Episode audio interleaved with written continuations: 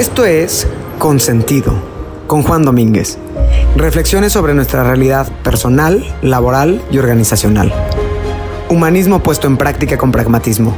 Únete a la conversación.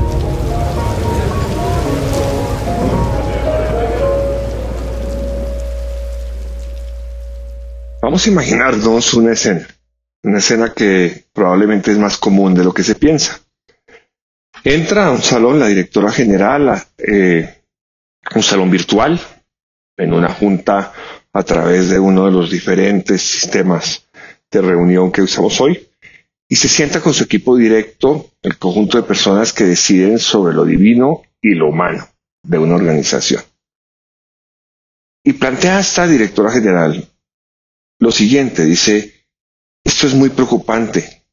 Se nos está yendo la gente y no veo que estemos haciendo nada para frenar esta estampida. Y para los que creen que se están saliendo por la pospandemia, no es cierto. Se están saliendo para otras empresas. Contesta de inmediato el gerente de ventas y te encuentra la solución. Es que tenemos que hacer algo para que la gente esté feliz. Observo en lo personal con mucho interés como cada vez más aparecen empresas, metodologías, consultores y hasta centros de estudio que venden o diseñan la felicidad. En otras épocas no tan lejanas tocaban la puerta vendedores de salvación o redención. A cambio de rezos, bautizos y diezmos, se proclamaban milagros y tierras de abundancia en tiempos en los cuales aquello que se mostraba como bueno eran los teatros de cine.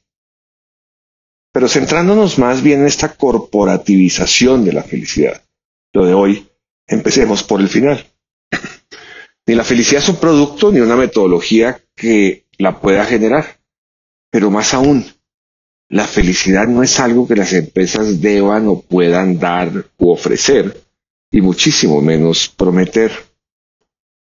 Ese concepto onírico que ha sido estudiado de todos los tiempos tiene tantas definiciones como opiniones, pero todas ellas coinciden en que es un sentimiento de exaltación positiva, que es finito, es decir, que tiene un comienzo y un final irrepetible, que además se genera en un individuo dentro de determinado entorno.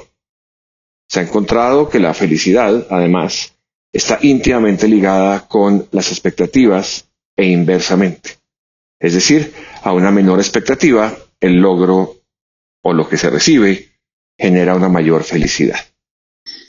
Hoy estamos en el mundo de la nueva neurología, un redescubrimiento de cómo funcionamos como personas y cómo funciona nuestro sistema neurológico. Esa nueva neurología y las ciencias del bienestar han comprobado que la felicidad es un fenómeno individual que puede tener manifestaciones colectivas, pero que nace de cada persona. Aquello que hace feliz a unos no necesariamente hace feliz a los demás. En tal sentido, estas propuestas corporativas de felicidad pueden ser llamativas, pero en el mejor de los casos serían temporales. Se debe entender como un marco dentro del cual las personas obtienen una mayor satisfacción, una mayor seguridad emocional, física y mayor tendencia a la generación de endorfinas, hablando de la química de la neurología. El entorno adecuado sirve y por supuesto es útil, pero resulta insuficiente pues cada quien medirá su felicidad en torno a lo que le falta o a sus propias expectativas, no a lo que ya tiene. Somos personas y seres humanos que buscamos más de lo que tenemos y que generalmente no nos satisface aquello que ya tenemos en nuestras manos. Esta última afirmación pues, resulta triste, pero real. De lo bueno queremos y esperamos más. Y tener todo lo bueno y mejorado a diario es un viaje que ha resultado insostenible para muchos y un fracaso para la mayoría. La clave para el manejo de expectativas es la gratitud. En la medida en que somos más agradecidos por lo que nos pasa, perdemos el sentido de merecimiento y entendemos que todo lo que tenemos de alguna manera es un privilegio. Llegamos entonces, cuando pensamos en las empresas, a un punto ciego, a un ciclo sin solución. Si decimos que no se puede ofrecer una felicidad genérica, pues se trata de un concepto individual medido por expectativas, y estas están medidas por el grado individual de gratitud que tengan los miembros de un colectivo, una solución individual para una causa individual no puede ser expresada ni solucionada de manera colectiva. Pero aquí lo importante es concluir y entender que la responsabilidad de las empresas no es proporcionar felicidad.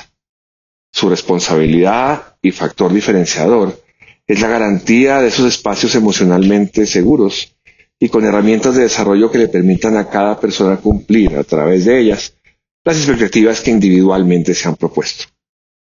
Es en ello y no en predicar la felicidad o comprarla en lo que se deben concentrar. La ciencia analítica de datos de personas, también denominada People Analytics, hoy nos permite predecir tendencias de comportamiento frente a determinados estímulos.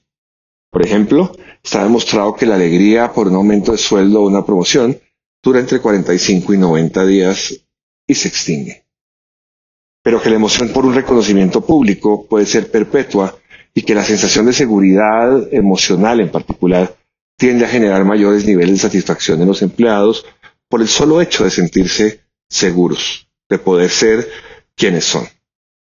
De manera permanente, los países nórdicos resultan arriba de los rankings de felicidad y la causa de ello es que el nivel de apoyo que los gobiernos proveen es más alto comparativamente. Sin embargo, esa felicidad resulta muy difícil de explicar cuando se ven los índices de suicidio. Claramente puede, en este caso, un gobierno proporcionar una infraestructura para la felicidad, pero evidentemente no la felicidad misma. La invitación, pues, que hacemos a las empresas no es a desestimar la importancia de la felicidad, que si ya la tiene, es importante más bien entender que es a través del propósito, la compasión, la solidaridad y esa seguridad emocional como se ayuda a que los empleados puedan ser más felices. Es hacia ese aspecto donde debe dirigirse la propuesta de valorar al empleado, donde realmente se encuentra una sostenibilidad. Dijo Steve Jobs que si querías ser feliz a todo el mundo, no fueras un líder sino que te dedicaras a vender helados. Ojalá esa directora general de la cual hablábamos al principio no oiga cantos de sirena y entienda que su rol es generar condiciones adecuadas, mantenerlas y mejorarlas. Quizás ella haya oído la vieja canción, pues la felicidad, como el cariño, ni se compra ni se vende. Consentido, con Juan Domínguez.